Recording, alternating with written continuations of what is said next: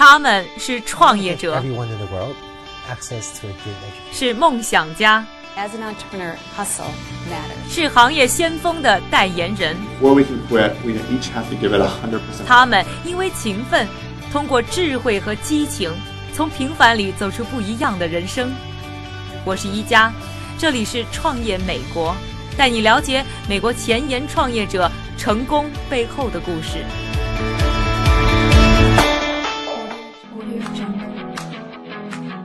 欢迎收听《创业美国》，我是一加。我们的节目将从创业出发，带你了解一下中国以外的世界在往哪个方向走，而海外的年轻人们又在用什么样的步伐追求着各自的梦想。上一期的节目当中呢，我们带大家介绍了美国手机上新推出的一个 App，叫做 Box Wholesale，大家称它是手机上的好事多，通过移动平台进行的日用品的批发零售。上一期的节目呢，我也带大家一起呢分享了我通过 Box 购物的一些体验。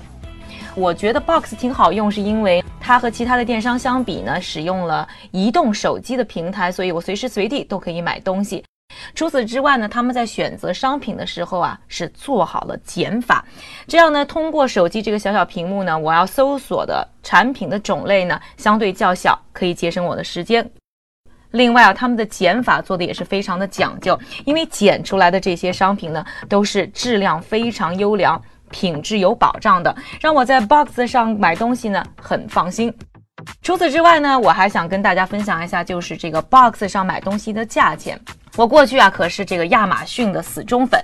买这些日用品呢都喜欢用亚马逊。那我上次在 Box 上买的东西，如果是换在亚马逊上买的话，我算了一下，大概要花呢一百一十多块美金。但是这一次我在 Box 上的下单呢，只花了大概八十多块钱，相当于打了个七折。另外呢，上一期的节目呢，也和大家介绍了一下，就是 Box 递送货物还是非常快的。我上次呢买东西大概第二天就到货了，可能大家觉得在中国电商上买东西。第二天到货是非常正常的事情，但是要考虑到，在美国整个行业的物流周期呢相对较长，美国的人力比较的贵，运输的费用呢也比在国内来的要高，所以 Box 和同行相比，应该说已经做得非常杰出了。我们也另外采访了一些的电商方面的专家，他们也是说到啊，物流的管理呢对于电商是非常的重要，如果做得好，可以提高呢用户的体验，架构的合理的话，还可以节省他们的成本。提高利润空间。这告诉我啊，他们现在呢是使用自己设计的仓库管理的软件来提高仓库管理的效率和出货的时间，而货物投递呢，则是交给呢第三方的快递公司。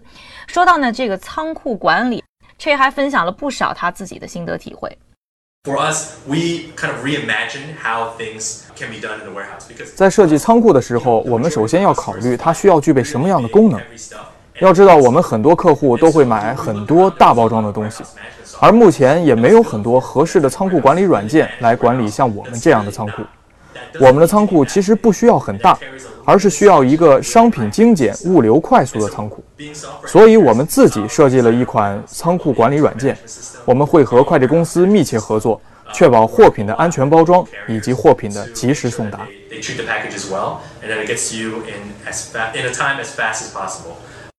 我们在做这一期呢 Box Wholesale 的节目的时候呢，其实已经跟踪了这家公司的成长，差不多快一年。在一年的时间当中呢，我们也观察到了这家公司成长当中的很多变化。第一个就是他们仓库的数量，原来是在美国东西两岸呢各有一个，后来呢由于呢业务需求的增加，在东南部呢又增加了一个。另外就是他们的团队人数在过去的一年时间当中呢也是壮大了很多，同时他们的融资额呢也在增长。新一轮的融资呢是在今年的一月份完成的，这一轮的融资额达到了两千五百万美元。而他们现在总共融资额已经达到了三千两百六十万美元。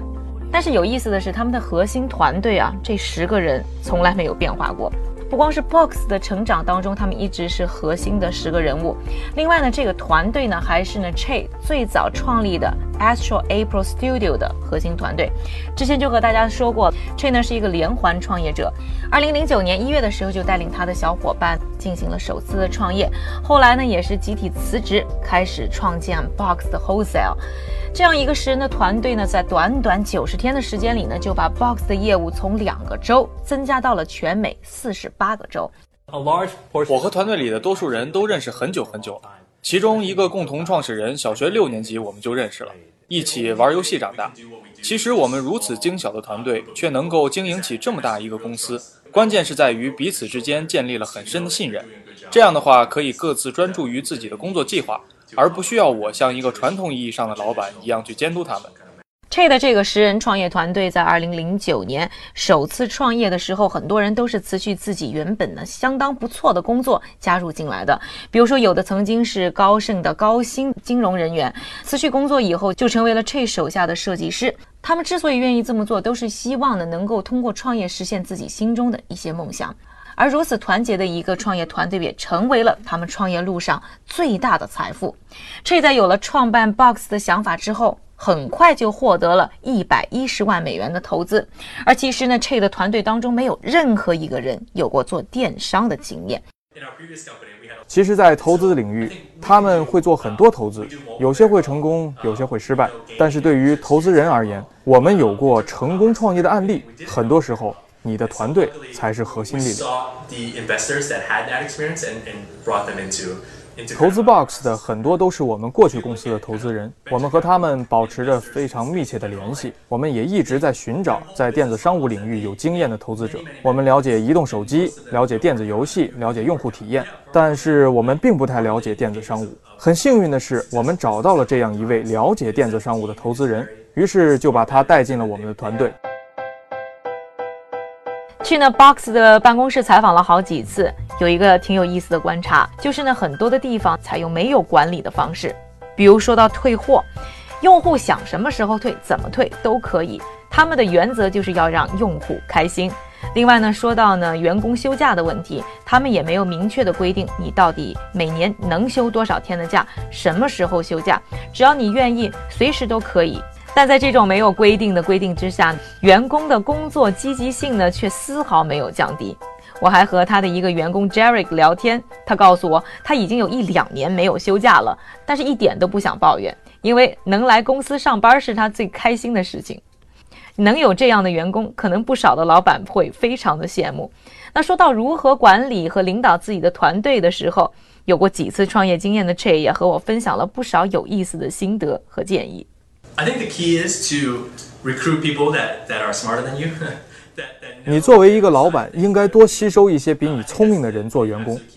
如果你认为自己就已经是整个办公室最聪明的人了，那么你一定是招错员工了。另外一个建议就是，做老板和做领导者之间是有区别的。老板是坐在那里，被动地跟着员工的工作来做生意，而领导者是站在最前端，拉动员工一起向事业目标迈进。我一直就在提醒自己，要做一个领导者，而不是老板，是这样的一种理念，一直在激励着我到现在。相信呢，不少的听众朋友在人生的成长当中，可能也有过类似的挣扎，就是到底要听父母的，还是听自己的？如何呢，打造自己的未来？其实 Che 呢，在自己的成长道路当中呢，也遇到了这样的问题。他出生在一个呢典型的亚裔家庭，爸爸妈妈呢都是台湾人，从小呢就对他要求非常的严格，希望他长大不是做律师就是做医生。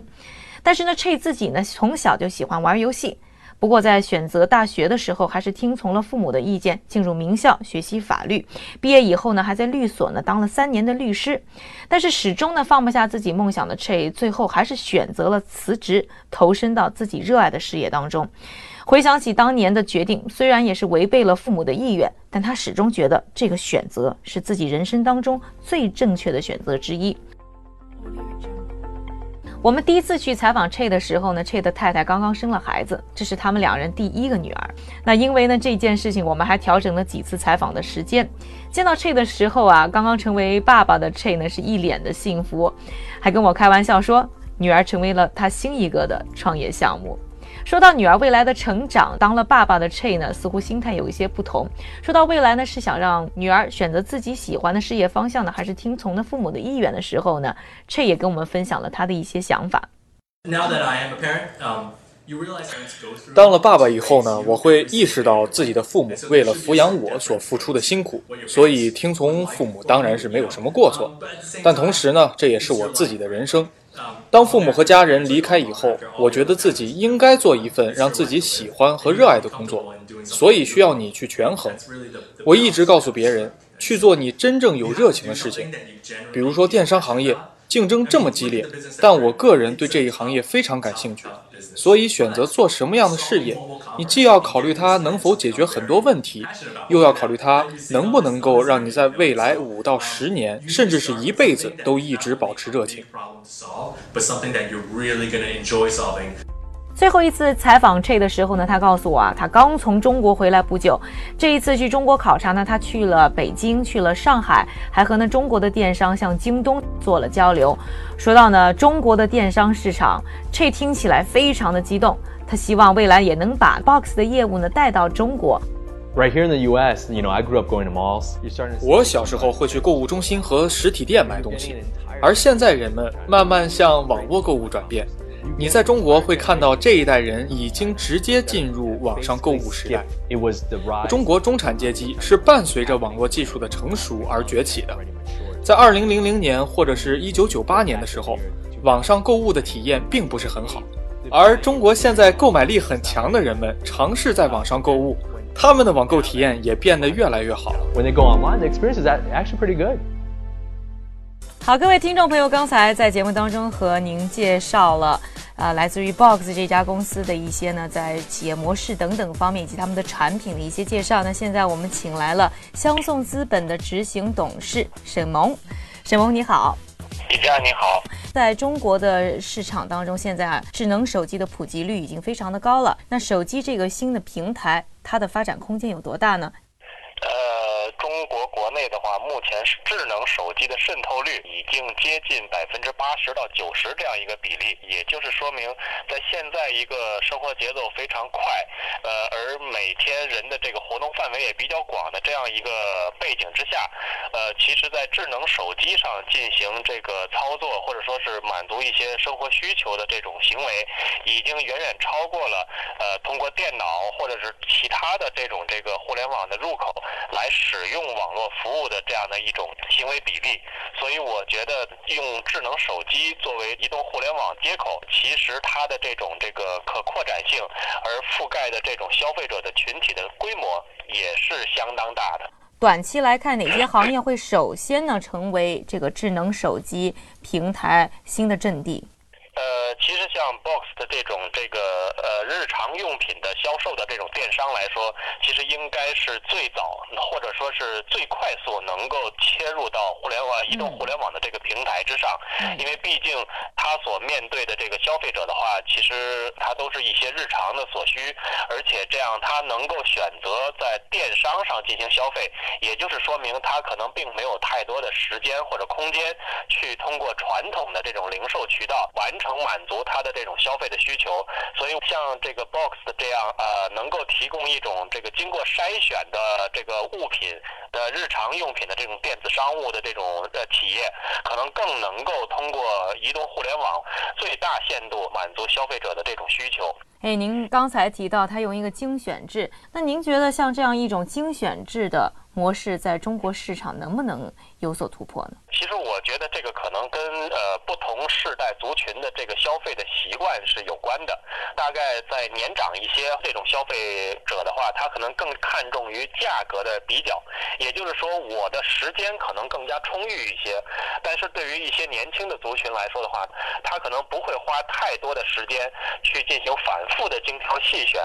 那么这样的话，像这个 Box 的这样的一个精选服务的话，就可以为消费者在浩如烟海的这种产品的这种类别当中，提供一些经过过滤的这样的一个产品。现在啊，其实除了像亚马逊啊，很多的美国电商，其实没有什么特别成功的案例，说真正的打开了中国的市场。那根据这种族群上的细分，以及这个中国市场呢本身的一个特性，你觉得像 Box 这样的公司，如果要进入中国市场的话，他们最先需要做的功课是什么？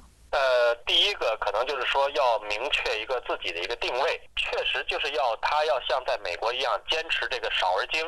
呃，另外一个的话，更关键的就是要解决他的这种仓储和物流方面的问题，因为真正能够把他的这个产品和消费者之间的这个所谓最后一公里的这个距离能够建立起来，这个是相当困难的。咱回过头来再谈一谈创业的问题。您在投资界也是做了很长时间了，在你看一个新公司的时候，你更看重的是他的想法、他的经验，还是看重的团队本身的素质呢？对于这个一个创业的企业来说，它的 idea 肯定是很重要的。另外来说，如果是 idea 非常好，但是我的这个但是这个创业的团队，呃，可能缺乏经验或者说是缺乏能力，那么他是否能够呃按照他所预期的计划实现这个 idea，这个也是一个非常重要的进行投资评估的时候的一个参考。想要了解更多资讯，欢迎关注我们的微博、微信账户。在微信上输入“移动电商”，还会给你带来更多的延展阅读。下期创业美国为你带来更多美国前沿创业者成功背后的故事。